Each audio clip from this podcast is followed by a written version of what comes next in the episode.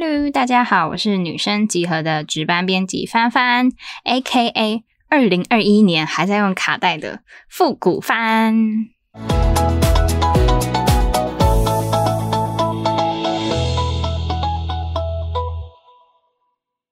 今天呢，想要跟大家来聊一聊，就是关于收藏这件事情。不知道大家有没有一些很特别的收藏呢？当然，我是指就是能够展示出来的那一种啦。为什么会有分能够展示跟不能展示呢？因为我自己其实是觉得有一些收藏的东西是不能够拿出去给别人看的。譬如说，我自己像是我的书，就是我的书架啊，还有我的 CD 柜，就是这些像是我的书、我的音乐。其实呢，我觉得这些对我来说是比内衣内裤还要私密，不能给人家看的 东西。因为内衣内裤再怎么说，就是感觉其实也都只是身外之物，你懂吗？可是像是你读的书啊，你听的音乐啊，这些东西，其实它是很根本的去组织出你这个人本质的东西，然后或者是它其实能够反映出你一个人在见到很多事物你所看见的层面。所以我觉得。就是这些东西对我来说实在是太私密了，要给别人看我会很难为情。我甚至有一个高中同学，因为他那个时候偷看我手机里面的音乐清单，然后我就整个超生他气。我到毕业都没有再跟他聊天讲过话，就是这样。我觉得可能大家都会多多 少少有一些这样子不想要拿出来见人的东西吧。不过，当然也会有很引以为傲、很骄傲，想要拿出来跟大家分享的收藏。像我就有朋友很喜欢收集贝壳，嗯，原因是因为他觉得贝壳去过的地方比他多，然后他不能拥有大海，他想要有一个这样子的小东西来代表他对自由啊、对于宽阔的向往。我就是觉得，其实这是一件很可爱的事情。你从你这些可以展示出来的收藏，向大家宣告你的一种。情怀，所以呢，我今天也想要来跟大家谈谈我的一个收藏品，就是卡带。对你现在可能有点疑惑，卡带是什么东西？就是卡式带，就是以前在录音乐的那个卡式带。大家可能就会觉得，哈，那个东西很落伍，现在已经很不方便了。不过我真的还是非常喜欢这个东西，因为我觉得它是一个非常浪漫的存在。如何浪漫呢？首先，大家你知道吗？卡带啊，如果你有使用过，你就知道它是放进去的时候，播放的位置永远是在你上一次停留的地方。你懂吗？就是现在这个世界已经没有什么东西是你可以让它永远停留在你上一次记得的位置。然后你常常把那个卡带放进去，然后一样播放的时候，你就会完完全全很深刻的想起来，你上一次在听它是在什么样子的场景什么的。然后我就觉得它是一个非常有时空感的东西耶，它会完完全全停留在它上一次停顿的那个位置。这件事情，我觉得其实很浪漫。而且啊，如果你有听过卡带的话，你应该会知道，卡带跟现在我们用串流平台听音乐不太一样的是，你听得出来你现在在听的音乐是在卡带上面，它会保留一种嗯卡带读那个磁带的一个声音，然后声音也不会像你现在用串流平台听音乐这么的立体，然后这么的有环绕感，它其实是相对比较扁平的。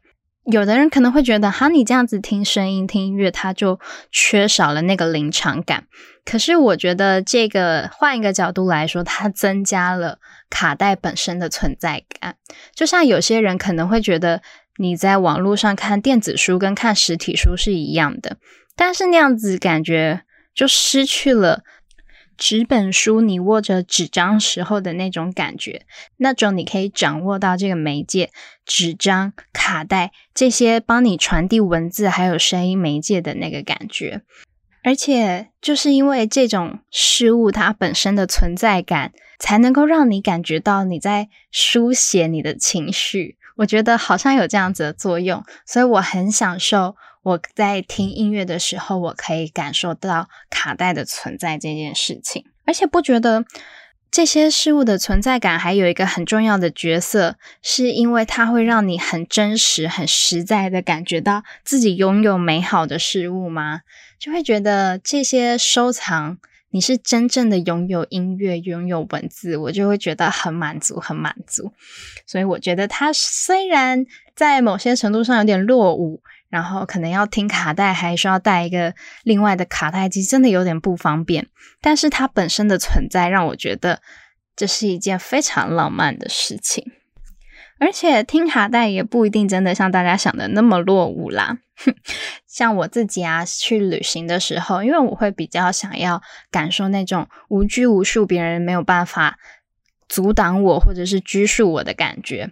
所以，像我自己去旅行的时候，我手机可能都是放在行李的底部，只有晚上要出来打个电话联络家人什么才会拿出来。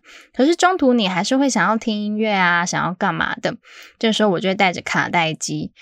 这个时候，你听音乐就是纯粹只有你跟卡带而已，它不会同时帮你接收很多的讯息啊，让别人能够定位你什么什么的。它反而给我了一种更大程度的自由，然后我很享受那样子的感觉。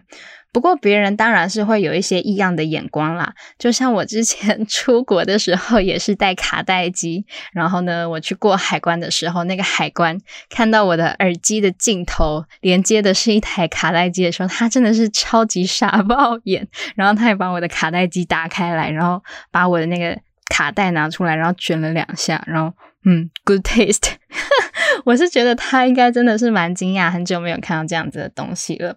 不过应该也会觉得还蛮可爱的吧，就是这个年代还有人在用这种东西。而且啊，关于卡带，不知道大家有没有经历过那个年代？因为我知道，嗯，在卡带比较流行的时候，可能九零年代吧。因为卡带本身呢，其实它是很容易洗掉重录的，然后它又可以保存下声音的这个特性，所以在那个年代其实很流行的是录制自己的 mixtape。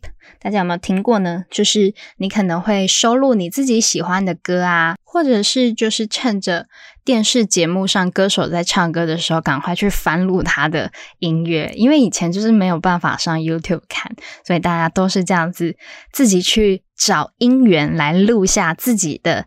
专辑这件事情其实非常的可爱吧，我觉得。然后大家彼此交换，诶，你昨天录到什么歌啊？诶，我有录到这个，你没有。我觉得这件事情还蛮可爱的。尤其啊，你如果有喜欢的男生啊，或者是喜欢的女孩子，然后你去录制一张你想要送给这个人的专辑。这件事情是很常发生的耶，你不觉得真的非常可爱吗？